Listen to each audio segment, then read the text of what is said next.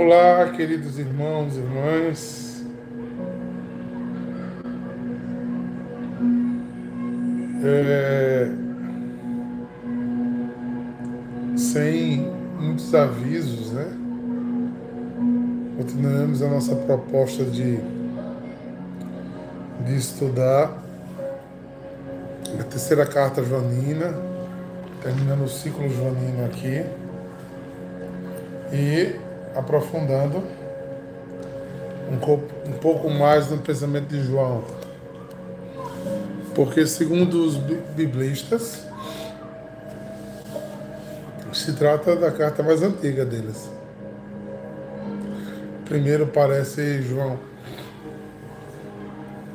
Nos parece que João escreveu esta, né? depois as outras duas. Essa é uma dedução dos biblistas em relação ao conteúdo da carta, que não difere né, do contexto das outras, mas acrescenta alguns elementos e nos esclarece outros pontos. Então, sem muitas delongas, nós vamos é, perceber agora um pouco mais dessa carta mergulhar nela e observar o que Deus tem como mensagem para mim, para você, dessa experiência né, da palavra de Deus. Então eu convido você a comigo rezar ao Espírito Santo, Ele que é o doador de todos os dons a luz de todos os corações, que Ele nos anime, que Ele nos fortaleça, para que a graça de Deus aconteça em nosso meio. Vinde Espírito Santo, enchei os corações dos vossos fiéis e acendei neles o fogo do vosso amor. Enviai, Senhor, o vosso Espírito e tudo será criado e renovareis a face da terra. Oremos. Ó Deus, que instruísse os corações dos vossos fiéis com a luz do Espírito Santo, fazei que apreciemos retamente todas as coisas, segundo o mesmo Espírito, e gozemos sempre de Sua consolação por Cristo Senhor nosso. Amém. Pois é, irmãos.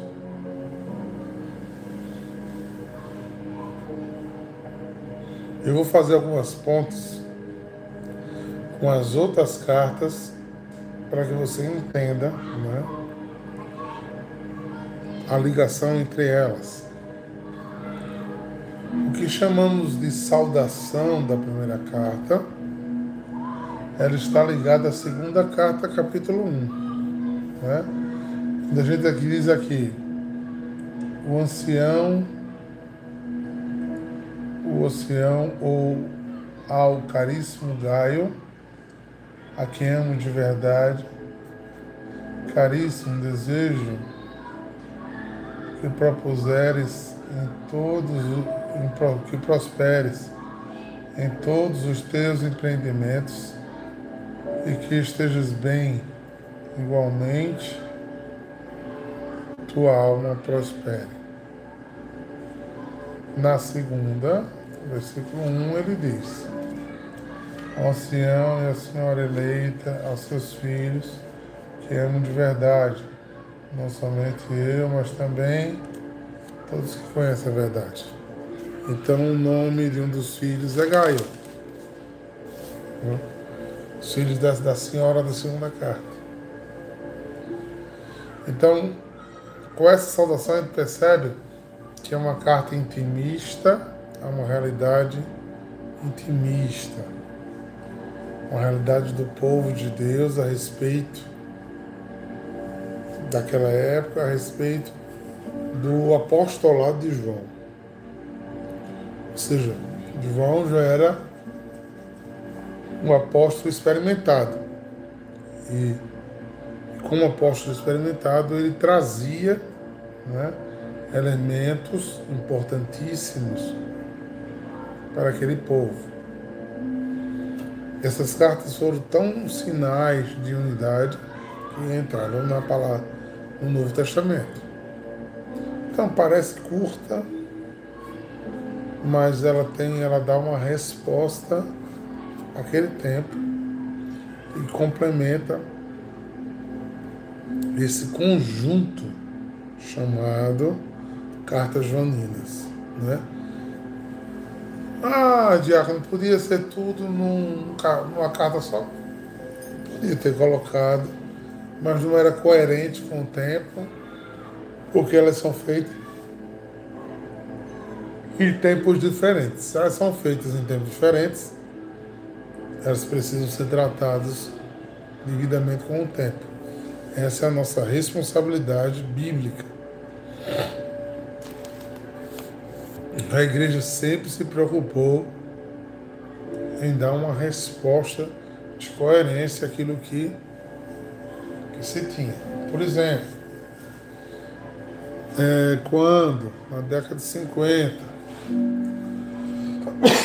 os pesquisadores acharam os livros na beira do Mar Morto, lá em Queirã, alguns arqueólogos agora nós vamos passar pela verdade da igreja e entender se ela manipulou ou não os textos. E para o espanto dos pesquisadores, estava tudo do jeito do, do antigo. Ou seja, a igreja, com responsabilidade, manteve tudo como era.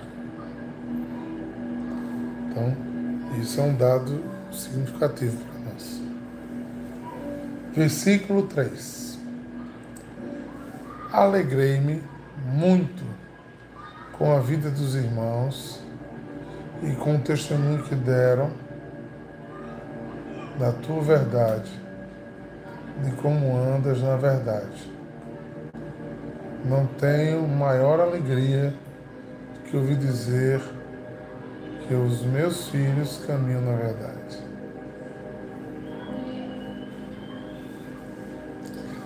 Gente, isso aqui é de uma beleza.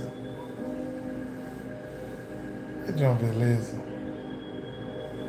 É um sonho de todo, todo ministro, todo pastor, de todo apóstolo, todo bispo.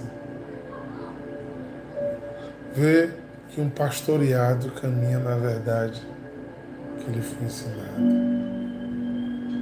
Que honra e sente aquilo que vive e vive e sente aquilo que honra.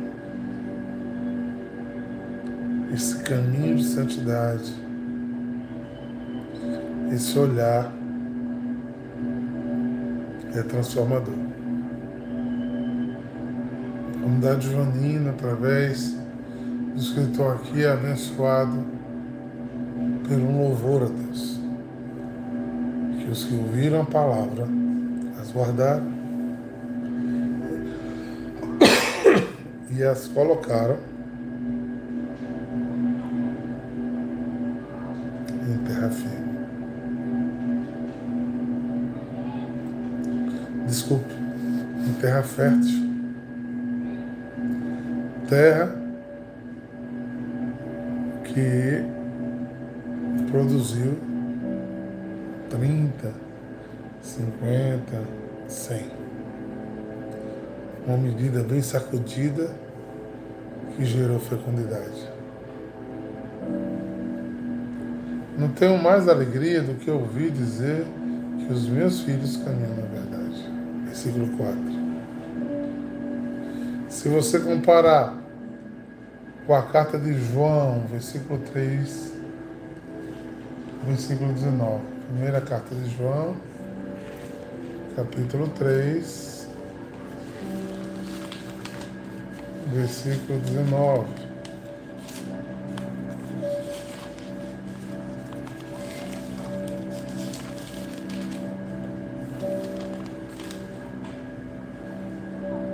Nisso é que conhecereis que somos verdadeiramente, somos de verdade, e tranquilizaremos os nossos consciências diante de Deus. Meus filhinhos, não ameis com palavras, nem com línguas, mas com atos de verdade. E nisto, versículo 18, né? Aí 19.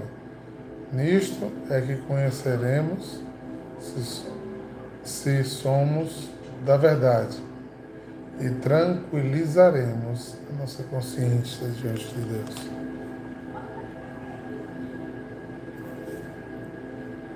Sei mais do que dizemos que amamos, vivemos um amor sobrenatural, transformador, que nos invade, que nos coloca. Pode entrar. E esse amor nos coloca em plena comunhão com a graça de Deus.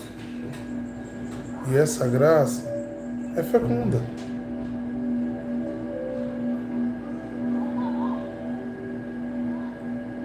Caríssimo, fazei, versículo 5, fazei obras da fé em tudo que realizeis para que os teus irmãos, mesmo para os irmãos estrangeiros, Caríssimos, fazeis obras de fé em tudo o que realizeis para os teus irmãos, mesmo que teus irmãos sejam estrangeiros. A universalidade começava a acontecer no final dos séculos. E a graça já não era mais detida a judeus. Todos. Paulo já pregava para gentios a graça já se manifestava além das fronteiras de Israel. E todos aqueles que aceitavam Jesus eram irmãos, não mais um reduto judeu, mas uma graça transformadora de homens e mulheres que viviam a palavra. Amavam? Amavam Jesus, aceitavam os desígnios de Jesus, viviam com amor andavam na verdade, tomavam a verdade sobre si, eram irmãos.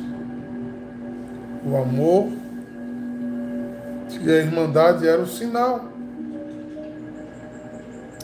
Essa era a grande libertação do, do, do povo de Deus. Queridos, o que fazeis pelos irmãos prova lealdade, apesar de sermos estrangeiros. A lealdade à obra aquilo que Deus sonhara para nós. Então a gente começa a observar que essa grandeza manifesta uma graça muito maior do que a gente pode imaginar. E há quanto tempo, queridos? Então, a nossa coerência no anúncio, a nossa coerência na graça, a nossa, eu diria assim, a nossa correspondência dessa graça eficazmente nos faz diferentes. Nos faz verdadeiramente anunciadores. Anunciadores de algo muito mais profundo do que só aquilo que a gente pode observar. Que vai além da alma e do ser. Versículo 6. Este perante a comunidade dará testemunho do teu amor. Fará bem em prová-lo para a sua viagem de um modo digno de Deus. Vou ler aqui na Bíblia do Peregrino e ela diz: Diante da comunidade deram testemunho do amor, por isso é justo que providencieis o necessário para a missão deles, como Deus merece. Então, por amar a verdade, por viver em comunhão, por ter coerência no anúncio, a igreja corresponde, a igreja que eu estou falando, a comunidade daquele tempo, corresponde com generosidade à graça do anúncio. É necessário perceber que Deus nos dá uma comunidade E como comunidade, nós percebemos o sinal de Deus. Ai, como é interessante se a gente entendesse isso, né, gente? Que eu, como irmão, que dou, sou coerente à obra de Deus. E você, como irmão que recebe, precisa ser coerente com a obra de Deus também.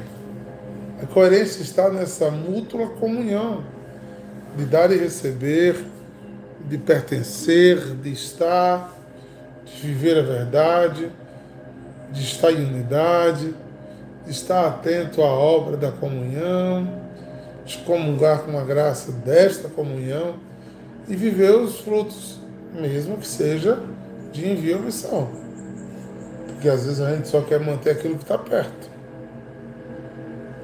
A gente tem muita dificuldade em manutenção manutenção da graça, manutenção do objetivo de Deus, manutenção da obra. Ah, se me der lucro, se estiver ao meu alcance, eu até contribuo.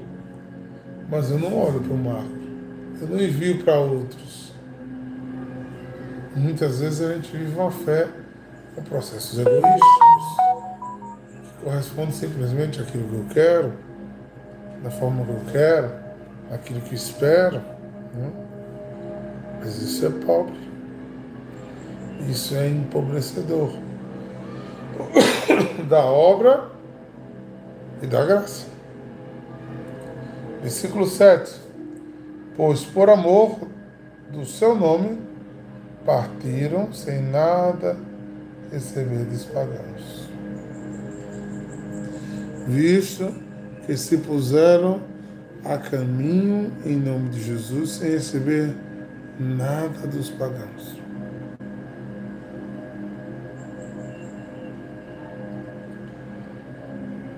Os que receberam a verdade a conheceram, a multiplicaram sem remuneração. Não que não merecessem, mas que não esperaram merecer ou justificar ou acertar para fazer. Fizeram porque suas consciências mandavam fazer. E seus homens não deram, Deus deu. E se a igreja não reconheceu, Deus já conhece.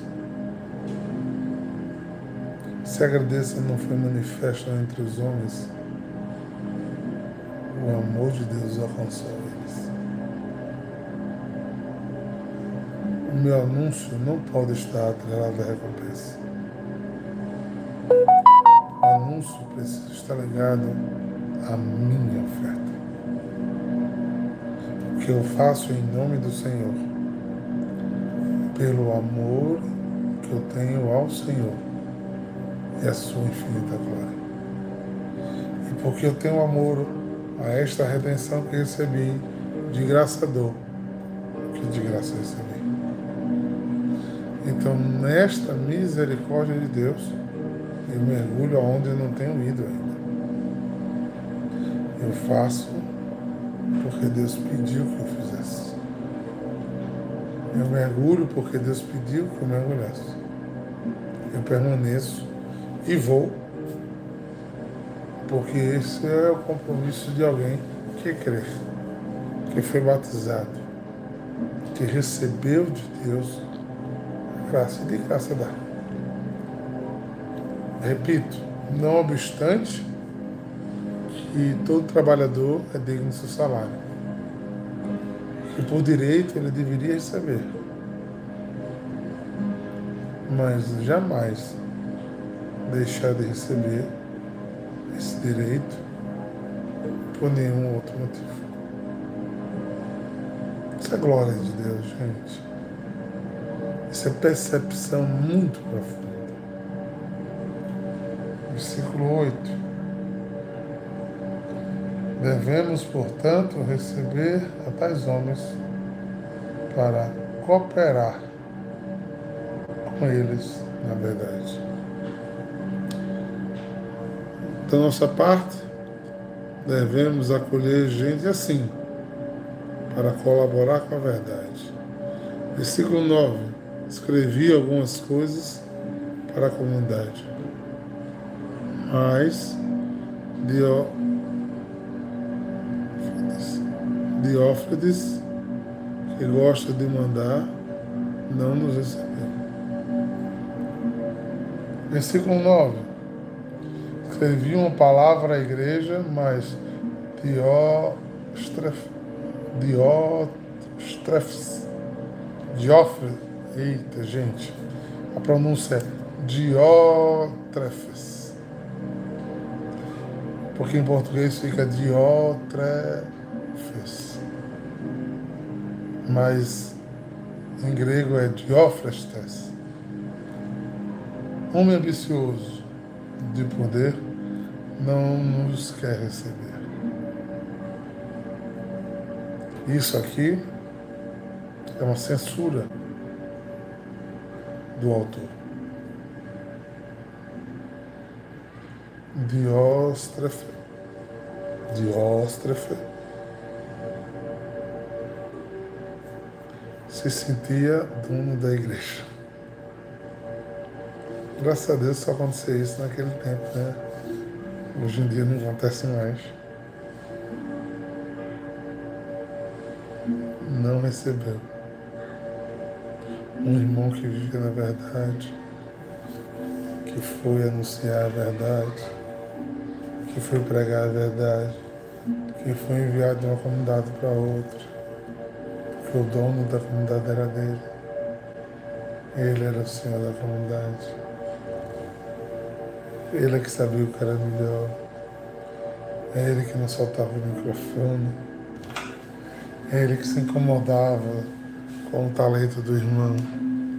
É ele que queria cantar, tocar, assoviar, bater palma, pregar. É ele que não tinha humildade.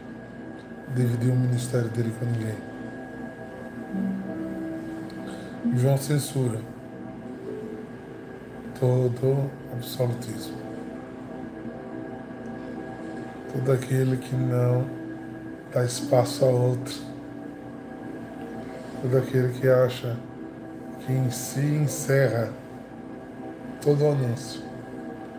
E só ele sabe comunicar da melhor forma e como Deus quer.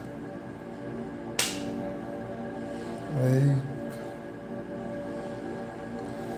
Versículo 10. Por isso, quando eu for aí, hei de recordar as obras que ele pratica, espalhando contra nós coisas más. Não contente com isso, ele não se recusa, ele não só recusa receber os irmãos, como até proíbe de recebê-los, o que queria fazer e os exclui da comunidade.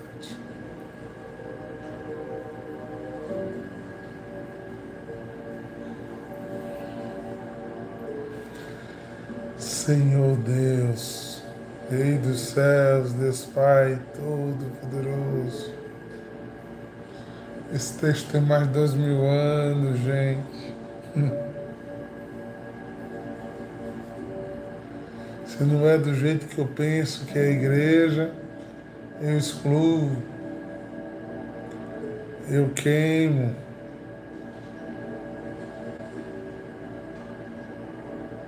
Eu não concordo.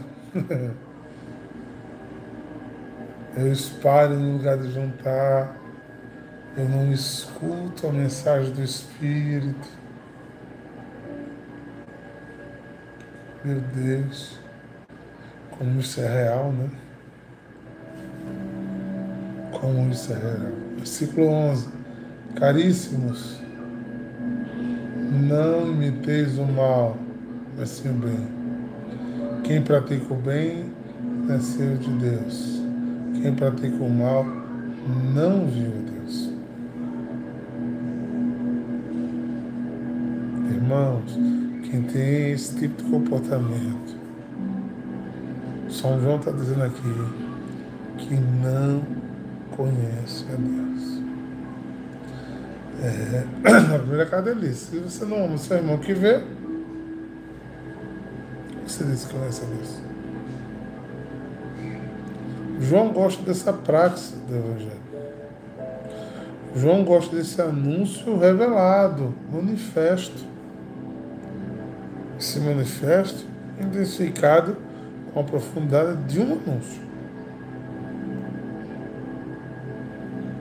Pense nisso, queridos. A gente tem que parar de brincar de casinha.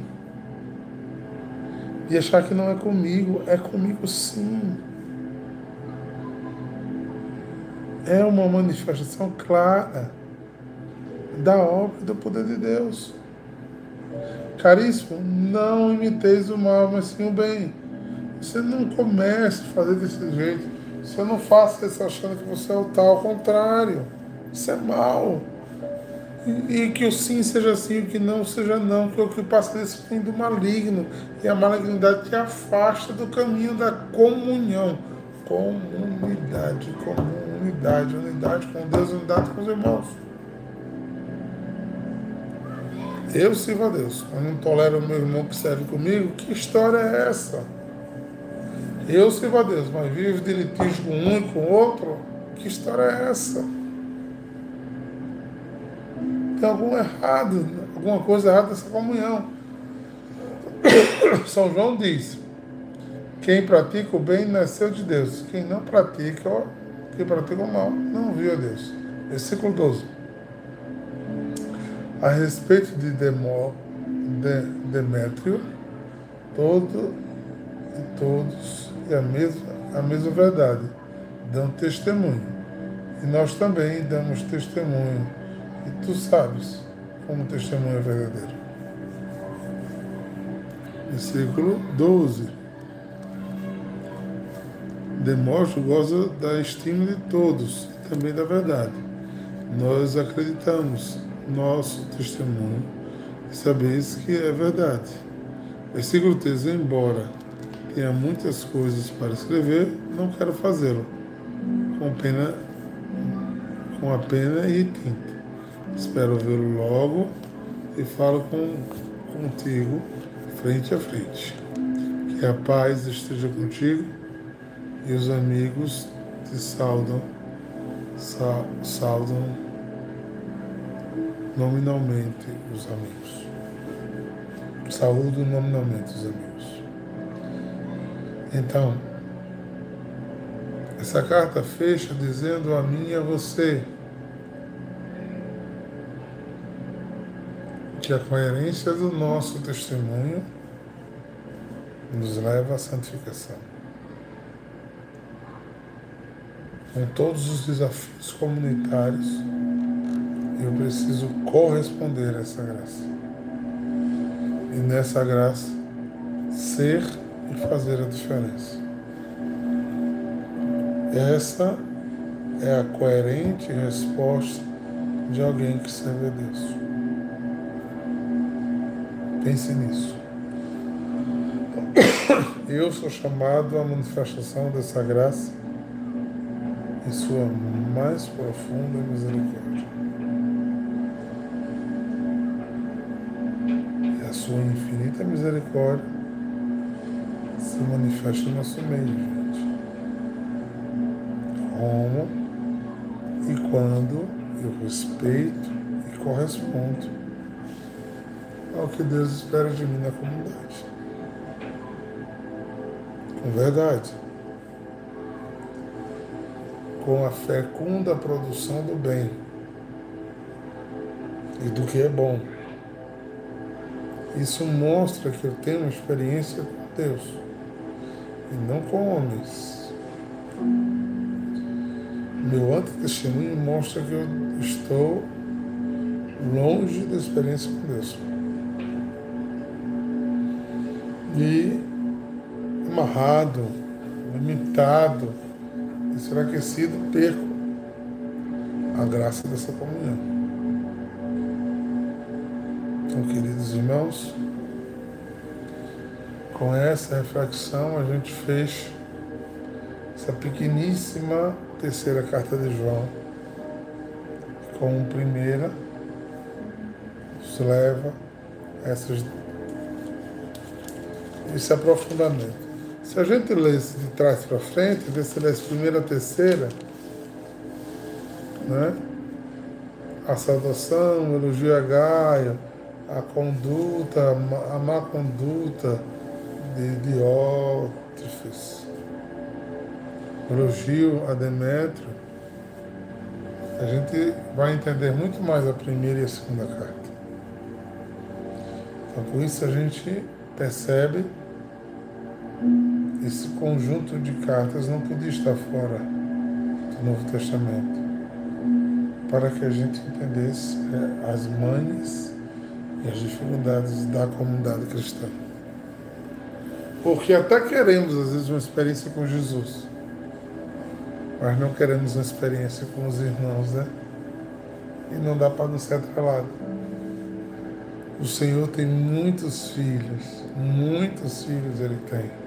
Eu sou um deles e você também. Então, louvemos ao Senhor por essa grande família de filhos de Deus. Que o Senhor nos abençoe, nos guarde de todo o mal e nos conduza à vida eterna. Queridos, Shalom.